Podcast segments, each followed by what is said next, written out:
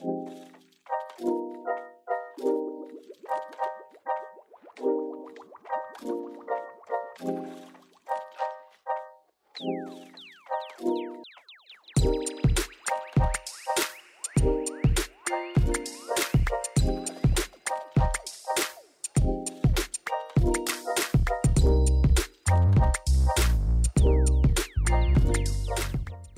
willkommen, sehr geehrte Damen und Herren. Heute sind wir mit der vierten Folge Smart Health Talk on Air. Zu Gast Dr. Peter Müller.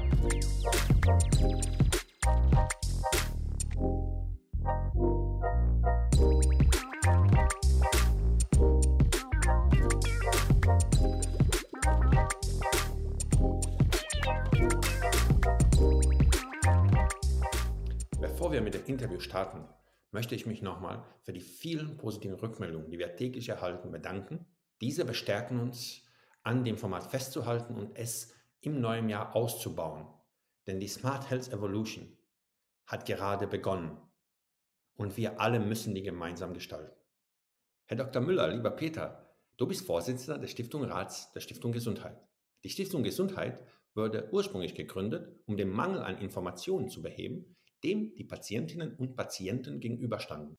Dieser dürfte doch mit der zunehmenden Digitalisierung mittlerweile doch behoben sein, oder? Ähm, ja, nein. Der Informationsmangel in den 1990er Jahren hatte nichts mit Technik zu tun.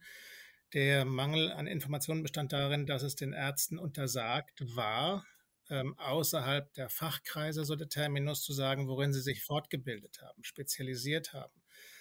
Also ein Arzt durfte nicht sagen, dass er 500 Stunden spezielle Migränefortbildung absolviert hat. Das durfte er nicht sagen. Ähm, dann kamen immer die Kollegen und man hat einander abgemahnt und verklagt. Das war ein Drama. Ähm, es haben nachher die Gerichte festgestellt, dass Patienten ein Recht haben auf diese Information. Und äh, auf diese Weise ist es uns gelungen, wirklich mehr Transparenz, mehr zielgerichtete Versorgung zu schaffen in Deutschland. Letztendlich würde ein höherer Digitalisierungsgrad für mehr Effizienz sorgen, was für die Wirtschaftlichkeit jeder Praxis zugute käme. Woran machst du den Widerstand fest? Also auch damals gab es schon viele Möglichkeiten. Was mir so als ein Archetypus im Sinn ist, ist meine Freundin und Kollegin, die an Migräne litt und von Hausarzt zu Hausarzt vagabundierte, aber nicht wirklich Hilfe bekam äh, und auch keine Gelegenheit hatte, weil sie gerade nicht mit Arzt oder Ärztin verheiratet war, herauszufinden, welcher ärztliche Leistungserbringer wirklich in Migräne spezialisiert ist. Ähm, da haben wir erst jahrelang mit dem Establishment Kammern KV gesprochen. Hatte niemand dort interessiert, es wurde nicht ernst genommen. Meine These war, unsere These war, dass es ein legitimer Anspruch ist und äh, auch ein Bedarf und Bedürfnis und wenn es da kein seriöses Angebot gibt, fundiertes Angebot gibt, dann kommen auch irgendwann die Scharlatane. Ähm, wir konnten in Kooperation damals nichts machen, das haben wir erstmal die Arztauskunft etabliert, öffentlich, kostenlos für jeden zugänglich, wo man gucken konnte, wer ist denn in Migräne, in Implantologie und so weiter besonders fortgebildet. Das haben wir dann online gestellt und verfügbar gemacht, auch immer bis heute übrigens mit einer kostenfreien Telefonnummer, um keine Technikbarrieren. Internet war damals in einem anderen Zustand als heute zu machen. Und ähm, dann haben die Gerichte befunden durch alle Instanzen, dass das richtig ist, zulässig sein muss, äh, dass auch Berufsordnungen anzupassen sind, weil, so die Richter, das Informationsbedürfnis, das Informationsrecht der Patienten höher wiegt, sogar als eine mögliche, ein schmutzig Wort damals, wettbewerbliche Wirkung zwischen den Ärzten. Lieber Peter, wenn ich es richtig verstehe, haben die Investitionen der Vergangenheit nicht zur Erhöhung der Transparenz in Richtung der Patientinnen beigetragen. Hm. Es ist immer gut, medienkritisch zu sein, aber ich bin nicht grundsätzlich kritisch, was Digitalisierung angeht, ganz im Gegenteil. Dieses einfache, eindimensionale, wer hat sich spezialisiert, insbesondere auf Tool für jedermann, das hatten wir analog zugänglich gemacht, haben wir analog über eine kostenfreie Rufnummer, Telefon mit richtigen Menschen dahinter.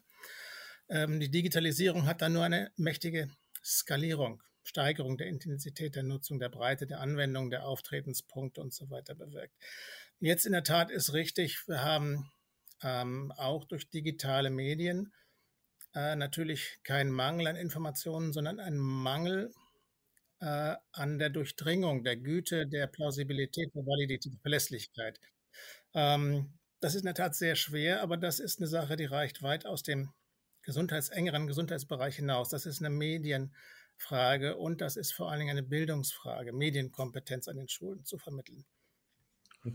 Ähm, was für Feedback bekommen, bekommen Sie für Ihr Angebot äh, von den Patienten? Also bekommen Sie viel Feedback, bekommen Sie viele ähm, sozusagen halt äh, Informationen als ähm, zurück von dem, die es auch nutzen, also von den Nutzern? Hm, nein, weil das ist ein kostenloses Angebot, analog und digital für die Patienten. Es ist ohne jede Registrierung und auch ohne große breitbandige Rückkanäle, weil die Informationen müssen dann erstmal systematisiert werden. Ähm, es soll wirklich genutzt werden können. Es wird genutzt wirklich ohne jede Überlegung, ähm, dass man rückermittelt wird, dass ich doch bloßgestellt werde mit meinen Fragen oder welchen Arzt, welche Subspezialisierung ich suche. Das heißt, wir haben wenig Kontakt. Ja, wir kriegen immer mal wirklich Dankpostkarten und solche Dinge. Das sind Einzelfälle, die sind nett und auch erbaulich. Aber das ist kein systematisches Aufnehmen und Analysieren von Feedback. Das ist sicher etwas, was wir gar nicht verfolgt haben. So wie wir werbefrei sind, analysieren wir auch gar nicht das Verhalten der User bei uns. Das war eine wichtige Information und ein großer Unterscheidungsmerkmal. Ihr macht nichts mit den Daten, sondern gibt mir als Patient die Möglichkeit, eine informierte Entscheidung treffen zu können. Sind wir in der ambulanten Landschaft tatsächlich so weit von der digitalen Medizin entfernt? Na, das ist eine bizarre Landschaft mit sehr weiten Extremer zu allen Seiten. Wir haben auch in der Ärzteschaft, auch in verwandten Berufen, äh, medizinische Fachangestellte und so viel Enthusiasmus, zweifellos. Wir haben natürlich auch eine alte Garde, die nichts mehr verändern will, was aber wirklich ein uniques, extremes Merkmal ist hier im Lande, ist das Verhalten der Selbstverwaltung, also Kammern und KV. Die sind ja Interessenvertreter. Und denen wurde vom Staat ähm, die hoheitliche Aufgabe, das System zu regulieren, übertragen. Und dieses ja alte Establishment, da muss man sich nur die Jahre mal Revue passieren lassen, hat viel, viel Energie aufgewendet, Veränderungen prinzipiell zu verhindern. Nicht die Ärzte, es recht nicht die jungen nachwachsenden Ärzte. Wie du schon festgestellt hast, wurde in den letzten Jahren viel in den niedergelassenen Bereich investiert und auch die Gematik-Implementierung intensiviert. Lieber Peter, wäre so ein Gesetz bzw. so ein Investitionsvolumen auch das Richtige für den niedergelassenen Bereich? Die Frage ist einfach, die Antwort weniger. Ähm, die Antwort ist nicht einfach, die ist komplex, die ist facettenreich. Es gibt nicht einen Schalter, den man umlegen muss. Was es braucht, ist eine dezentrale, belastbare Infrastruktur. Die technischen Fragen sind gar kein Problem. Da kann man wirklich Cut and Paste aus dem nächsten europäischen Ausland in fast jeder Himmelsrichtung ähm, Systeme übernehmen, klonen, adaptieren. Ähm, es ist sicher ein Faktor, der hemmt, dass es allen, die ihr Geld verdienen in dem Bereich, so schrecklich gut geht. Abgesehen von Einzelfällen, wo die Lage schwierig ist, finanziell und so, das gibt es alles. Denn die ganze Ärzteschaft ist extrem heterogen, was die Patientenklientele, die Einzugsgebiete, die Fachgebiete und so weiter angeht. Ähm, das alles, das liegt buchstäblich alles vor der Tür, wie man es technisch administrativ machen kann. Ähm, das zu realisieren, durchzusetzen, wird immer weiterhin hier sehr schwer bleiben, solange wir Institutionen haben, die Veränderung vermeiden wollen. Ich habe sie eben namentlich genannt. Der Föderalismus macht es sicher nicht noch extra leichter. Das meistgenutzte Wort des letzten Jahres im stationären Bereich ist das Krankenhauszukunftsgesetz, abgekürzt mit KHZG. Damit hat der Gesetzgeber beschlossen, die Transformation des stationären Bereichs mit den Investitionen anzuschieben. Würde so etwas auch für den niedergelassenen Bereich helfen? Sowas braucht es. Es ist aber noch diffiziler, weil der Krankenhausbereich mit seinen SAM 2000 ähm, Trägern, Akutkliniken mit Fachabteilungen mehreren Standorten und so weiter und das mit professioneller kaufmännischer Leitung sehr einfach zu organisieren, zu standardisieren ist. Die hat man sozusagen alle unterm Knopf. Wir haben nur in der Zahl der Humanmediziner in der ambulanten Versorgung plus Zahnmediziner plus Psychotherapeuten so eine Kopfzahl, Kopfzahl von 280.000, nicht 2.000 äh, Organen, sondern 280.000. Das ist eine andere Sache. Die Landschaft ist viel, viel heterogener und wir müssen dabei bedenken, mit wem wir es da zu tun haben, jetzt also systematisch, organisatorisch. Das sind nämlich ganz vertrackte Hybridsituationen. Das sind Ärzte, die müssen Therapieentscheidungen treffen und zugleich den wirtschaftlichen Erfolg ihrer Einheit sichern, an dem ja auch durch Honorare angestellte Mitarbeiter, Zulieferer eine Menge Familien wieder dranhängen. Und ähm, allein diese Krux, Therapieentscheidungen zu treffen, die immer auch ertragsrelevant sind, ähm, das ist Teufelszeug. Ähm, ganz viel Übel wurzelt darin. Und ähm, das nützt nichts, äh, nur mit Verordnungen zu kommen, sondern es muss in die wirtschaftlichen Einheiten hineinpassen, also Arztpraxis, Einzelpraxis, Gemeinschaftspraxis, MVZ und so weiter. Klingt theoretisch, ist es auch wegen der Vielgestaltigkeit in dem Sektor. Doch gehen geht das. Man kann auch von der Ära Obama lernen, die ja ähm, auch mit Fördermitteln, auch mit Sanktionen, auch mit Fristen es wirklich geschafft haben, die intersektorale Vernetzung wirklich von fast null auf fast 100 zu bringen in ein paar wenigen Jahren. Also auch da kann man viel, viel lernen. Äh, das Meaningful Use Program damals. Das zeigt aber zumindest, wenn ich versuche, in der Ganzheitlichkeit dort zu interpretieren, was ich jetzt äh, über die gesamten Antworten ähm, mitbekommen habe, dass das düstere Bild mh, zumindest so einige Aufbrüche zeigt und dass es äh, Möglichkeiten gibt, doch Veränderungen zu implementieren. Also das düstere Bild möchte ich nicht äh, akzeptieren. Es ist ein Merkmal, wenn wir Analysten, Professionals, Gestalter, Unternehmer in dem Bereich uns tummeln, dann müssen wir natürlich immer auf die Problemzonen schauen, auf dort die äh, Veränderungen und Veränderungseffekte und so weiter. Es ist nicht alles nur düster, es ist nur bei weitem nicht hell genug. Ähm, wenn ich meine Studenten mal erschrecken will, äh, denen ich das deutsche Gesundheitswesen darbieten soll an einem dreiteiligen Seminar, dann fange ich immer an mit dem Slide und sage, ähm, Gesundheitsversorgung in Deutschland heißt Healthcare for Everybody at any time with no pay. Das sind so die Grundsäulen des, ähm, der gesetzlichen Krankenversorgung hier, der gesetzlichen Krankenkassen. Das löst überall auf der Welt, egal wo sie herkommen, auch aus USA, immer großes Erstaunen, Anerkennung aus und auch wie viel, wirklich, wirklich, wirklich Hochachtung und auch ein bisschen Neid.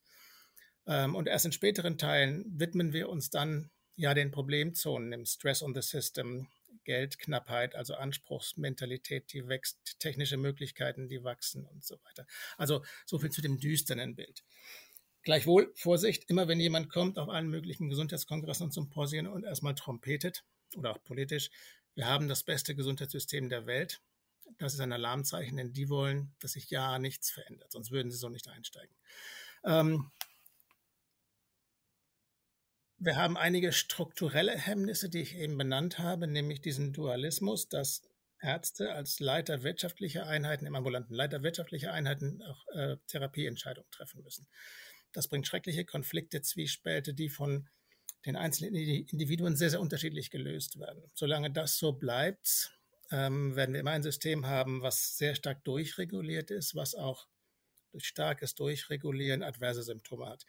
Ähm, lasse laufen in organisatorischer Hinsicht. Äh, dann werden Sie schon mit den nachwachsenden Generationen merken, dass eine ordentlich gemanagte Praxis, ordentlich digitalisierte Praxis Qualitätsverbesserung und Lebensqualität und auch Therapieverbesserung bringen kann. Ich muss ASAP eine deiner Vorlesungen besuchen. Es klingt sehr spannend, nicht nur für die ausländischen Studenten. Ich würde sehr gerne deine Meinung zu dem Thema Sektorengrenzen erfahren und wo wir hier stehen. Oh, dann umfängt Düsternis meine Seele, wenn ich daran denke, was in den vergangenen Jahrzehnten durch die Dysfunktion an diesen, gerade an den Sektorengrenzen, strukturellen Dysfunktionen, keine Interoperabilität, ähm, Arztbriefe an nachbehandelnden Arzt sechs Wochen später mit berittenem Kurier übermittelt wird oder dem Patienten selbst zugesteckt wird, was dort unnötigerweise strukturell wirklich an Therapieerfolg gemindert, verhindert wurde, was an Leid und Schmerz und Tod und Trauer gesteigert wurde, das ist kaum zu ermessen.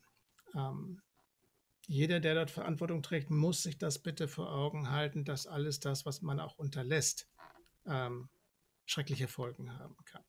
Abgesehen von den ökonomischen Folgen.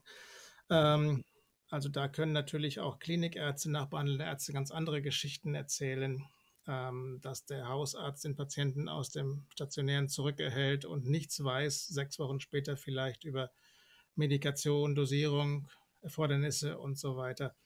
Ähm, das sind keine technischen Probleme, das sind im Wesentlichen Territorialverteidigungen von, von Stakeholdern ähm, und auch eine Inertnis, die einfach unethisch ist. So, gefragt, was mir in den Sinn kommt, das ist es, was mir in den Sinn kommt an der Stelle. Bleiben wir bei dem Thema Sektorengrenzen.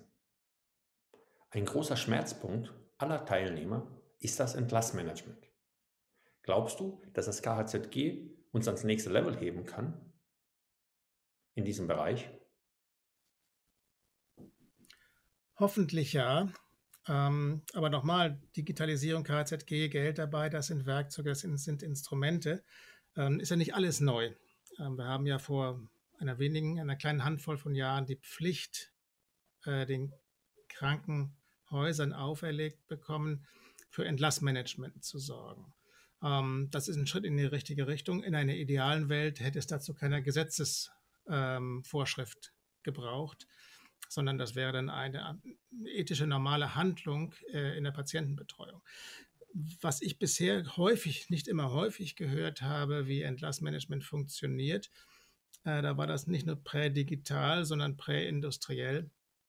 Da wurden halt Kolleginnen und Kollegen, ähm, Pflegepersonal hingesetzt und die mussten anhand von alten oder ganz alten Akten versuchen, Vorbehandler Kontaktangaben aus Papierakten herauszublättern, äh, möglicherweise veraltet, irre zeitaufwendig, irre Treffungenauigkeit. Heute gibt es andere Instrumente. MDoc ist mit dabei.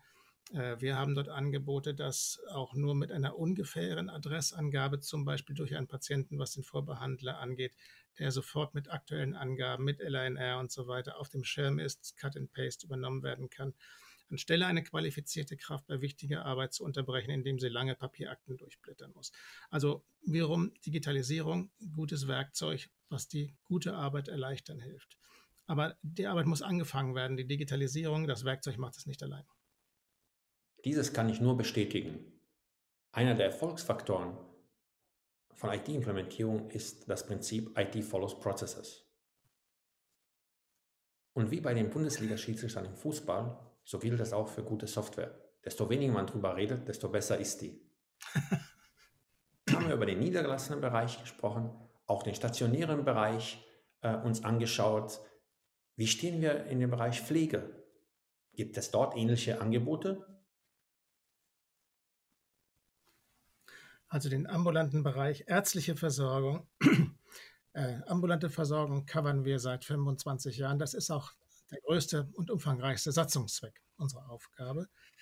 Wir haben erst in jüngerer Zeit, auch weil wir von vielen Krankenversicherern vorrangig immer wieder Nachfragen, Anfragen bekommen haben, das ganze Informationstableau jetzt auch ausgedehnt, auch auf sonstige Leistungserbringer, ähm, Physiotherapeuten, aber auch ambulante Pflege, aber auch stationäre Pflege.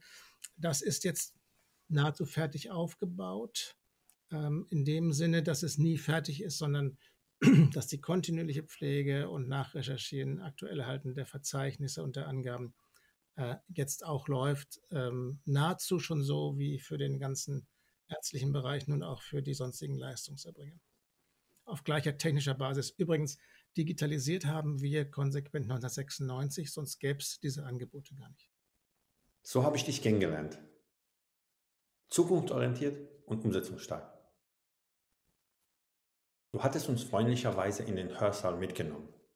Und ich würde sehr gern zurückkehren. Und äh, eine Frage zu den ausländischen Studenten stellen.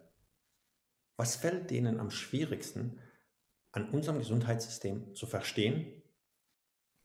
Das letzte Wort an der Frage lässt mich zögern. Ähm, hätten Sie gefragt, hättest du gefragt, was fällt den ausländischen, aber auch inländischen Studenten am schwersten bei unserem Gesundheitssystem? Da kann ich eine ganz klare Antwort drauf geben. Die Seminare sind in drei Schritten. Erster Teil, ich zeige die Grundstrukturen, die Funktion des Gesundheitswesens. Angekündigterweise zweiter Teil heißt dann Stress on the System. Wo wird es eng, wo brennt es, wo kneift es, was geht nicht voran? Und der dritte Teil, und das ist immer schon Ansage ganz vorweg, ich möchte dann von jedem der Studis mindestens einen Reformvorschlag haben. Und es kommt, ich will nicht übertreiben, fast immer nichts Strukturelles. Es kommen immer Vorschläge, Reformvorschläge wie Brille müsste zuzahlungsfrei sein, weil man ja nichts dafür kann, wenn man Brille trägt und so weiter. Was ich extrem vermisse, nicht nur bei Studenten, bei jedem dieser Gesundheitssymposien, wo die äh, PowerPoint-Slides die letzten zehn Jahre rekapituliert werden, ähm, ist wirklich jemand, mit dem man mal neu konzipieren kann. Das heißt, nicht ein bisschen herumschrauben am Bestehenden, sondern mal überlegen, ist es sinnvoll, dass die ambulante Versorgung zum Beispiel von so gequälten Wesen, die ständig ethisch und finanzielle Entscheidungen gemixt treffen müssen, also ihre eigene wirtschaftliche Einheit voranbringen, viele Mäuler zu stopfen am Monatsende und das auf der Basis von Therapieentscheidungen. Oder sollte man das mal anders machen? Es gibt ja in der Welt, auch in der zivilisierten Welt, ich meine nicht nur Barfußdoktoren, ganz andere Beispiele. Accountable Care Organizations, wo Ärzte, gut ausgebildet, gerne auch gut bezahlt, ihrer Tätigkeit nachgehen. Aber im Angestellten-Dasein es keine Zielvorgaben, keine Mengenvorgaben gibt, auch keine heimlichen, dadurch, dass der Praxisertrag vom Verordnungsverhalten ab damit hätte man eine ganz andere Struktur, viele Probleme nicht, andere Steuerungsnotwendigkeiten natürlich. Ähm, da könnte man auch standortübergreifend Qualitätsmonitoring machen und so weiter. Mehr Arbeitszufriedenheit und so weiter. Der Trend geht ein bisschen dahin, aber nicht aus staatlicher oder organisationsspezifischer Klugheit, sondern weil einfach viele, viele Absolventen, Medizinabsolventen eben nicht mehr in die Niederlassung wollen, sondern ins Angestellten-Tätigkeit was andere strukturelle Probleme mit sich bringt. Aber eben ein kleiner Schritt in diese Richtung. Sehr interessant. Bleiben wir beim zweiten Block und noch ein bisschen in dem Hörsaal. Könntest du uns verraten, über welche Risiken du mit deinen Studenten diskutierst? Ähm, das ist allgemein bekannt. Ähm, die, die demografische Pyramide, die ja keine Pyramide mehr ist, ähm, wird uns noch in manches Drama bringen, auch zu meiner Lebzeit Drama, das meine ich so. Ähm, Rente genauso, ist aber nicht mein Terrain. Ähm, technischer Fortschritt inklusive äh, Medizintechnik, Pharma, Digitalisierung bringt sehr, sehr, sehr große Möglichkeiten, fantastische Möglichkeiten, medizinische Therapie, Diagnostik und Therapiemöglichkeiten, die aber auch kosten, ähm, weil sie auch Milliarden Forschungsgelder pro Jahre verschlingen. Ähm, und natürlich das Anspruchsniveau in der Gesamtheit der Patienten steigt sehr an, was ja auch erstmal gut ist, dass sich alle immer an eine höhere Versorgungsgrad, Qualitätsgrad gewöhnen. Und das wird allerdings sehr stark katalysiert, also im schlechten Sinne, durch ein immenses Anspruchsdenken, weil ja scheinbar der Konsum, die Nutzung von Healthcare-Leistungen scheinbar hier nichts kostet, außer bei Zuzahlungsdingen. Also das Anspruchsdenken ist extrem groß. Die Wertschätzung ist gering auf breiter Front, weil auch die normalen gesetzlich Versicherten, die große Mehrheit, nie erfährt, was die Leistungen denn tatsächlich kosten. Ähm, allein so eine Patientenquittung, die immer wieder überlegt wurde, aber nie wirklich durchgängig realisiert, wäre schon hilfreich für die Wertschätzung für das, was man haben kann. Damit bestätigst du mich in meinem Vorhaben, eine deiner Vorlesungen schnellsten zu besuchen. Kostet extra. Plus Anfahrt. In Anbetracht der Themen, die die Studenten im zweiten Block erlernen, würde ich gerne wissen, wie stellen wir unser Gesundheitssystem zukunftssicher auf? Also ich will dann, nein, ich würde schon, aber ich verzichte darauf, dass angenommen, ich wäre König von Deutschland, ähm, das System ist jetzt, abzuschaffen und auf dem Konzeptpapier neu zu designen. Äh, man bräuchte auch nicht viel neue Ideen. Es gibt so viel, was man übernehmen könnte aus anderen Ländern. Ähm, was machbar ist, was kostenneutral ist und eigentlich einfach zu realisieren wäre, ist, wenn man mehr Gedanken- und Gestaltungsfreiheit sich gönnte. Lasst doch zu, dass Investoren, dass Engagierte, dass Innovatoren auch mal neue Systeme der Versorgung probieren. Und ich meine nicht nur so etwas wie ein Kinzigtal. Das hat so einen Alibi-Charakter. Nein, lasst doch mal wirklich eine Accountable Care Organisation zu, eine Organisation, die Krankenversicherung ist, äh, die damit auch in der Verantwortung, in der wirtschaftlichen Verantwortung für die Leistungsfähigkeit ihrer Versicherten steht und die die Versorgung selbst organisiert, standortübergreifend mit angestellten Ärzten, die unabhängig vom Budget ihre Therapieentscheidungen treffen, digitalisiert mit ordentlichen Systemen, wo auch Staff ausgetauscht werden kann, also von standortübergreifend Mitarbeiter auch eingesetzt werden können, Pflege eingesetzt werden kann und so. Dafür gibt es genug Beispiele. Da müsste man gar nicht denken. Die müsste man nur erstmal übersetzen. Das muss ja nicht alles sein, alles von heute, alles anders, sondern gebt aber diese Territorien frei. Aber das wird ja mit Klauen und Zähnen verhindert, mit Zorn und Wut und Lautstärke häufig. Die Accountable Organizations wären eine Revolution. Ja, aber in kleinen Stücken. Wir wissen beide, dass es eine große wäre. Ähm, aber damit würden wir die intersektoralen Grenzen enthebeln. Exakt. Exakt. Jetzt wissen wir beide zu gutem Ton, egal in welchem Bereich wir uns befinden, ob stationär, ambulant oder in der Pflege, soll der Patient im Mittelpunkt stehen. Jetzt bin ich seit äh, knappen zwölf Jahren in diesem Gesundheitssektor da und äh, also diese Mitte habe ich noch nicht gefunden. Würden wir mit dem Accountable Organizations auch das enthebeln und den Patienten in den Mittelpunkt stellen? also dass der Patient im Mittelpunkt steht oder stehen soll, äh, das gehört jetzt zum guten Ton eines jeden Vortrags auf jedem Gesundheitssymposium von vorn bis achtern. Ähm, soll er wirklich im Mittelpunkt stehen oder soll er von Anfang bis zum Schluss Teil, mittlerer Teil eines gesunden Prozesses, eines Durchlaufs durch das System sein? Letzteres Bild wird mir eher gefallen. Mit Blick auf Accountable Care Organizations da ist natürlich der Patient oder die Patientin äh, in viel intensiverer Wahrnehmung. Die würden natürlich auch angeleitet, ähm, denen würden Angebote gemacht, wo welche Therapieform dort wahrzunehmen ist und so weiter. Sie würden auch in ihrer Gesundheit natürlich gemonitort, weil bekannt ist, welche bildgebenden Verfahren wurden schon abgefahren und nicht immer nur neu und so weiter. Also es wäre auf jeden Fall viel stärker eine Integration der Patienten in den sinnhaften Workflow. Das können wir dann Mittelpunkt nennen, ja. Das ist ein schönes Bild, Peter, an dem lohnt sich gemeinsam zu arbeiten. Jetzt weiß ich, dass du nicht gerne Fragen zum stationären Bereich beantwortest.